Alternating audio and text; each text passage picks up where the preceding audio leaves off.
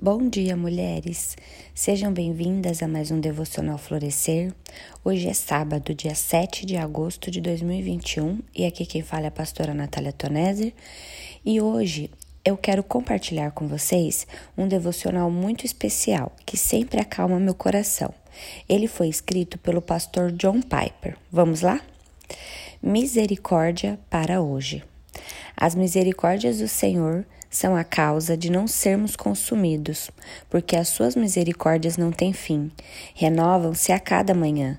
Grande é a tua fidelidade. Lamentações 3, do 22 ao 23.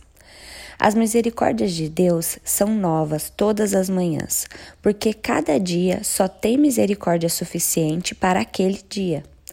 Deus fixa os problemas de cada dia e Deus fixa as misericórdias de cada dia. Na vida dos seus filhos, estes são perfeitamente designados. Jesus disse: Portanto, não vos inquieteis com o dia de amanhã, pois o amanhã trará os seus cuidados. Basta ao dia o seu próprio mal. Mateus 6,34 Cada dia tem seu próprio mal, cada dia tem suas próprias misericórdias, cada um destes é novo a cada manhã. Porém, muitas vezes tendemos a nos desesperar quando pensamos que talvez tenhamos que suportar o fardo de amanhã com os recursos de hoje. Deus quer que saibamos, nós não o faremos. As misericórdias de hoje são para os males de hoje, e as misericórdias de amanhã são para os males de amanhã. Às vezes nos perguntamos se teremos a misericórdia para suportar uma nova provação terrível. Sim, nós teremos.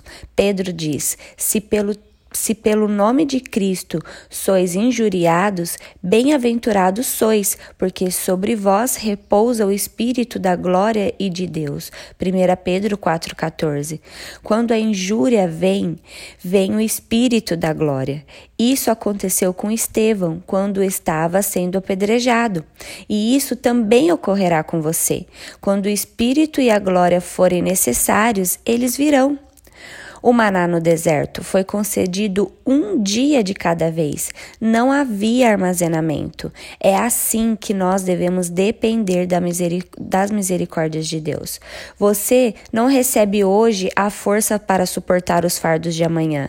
Hoje você recebe as misericórdias para os males de hoje.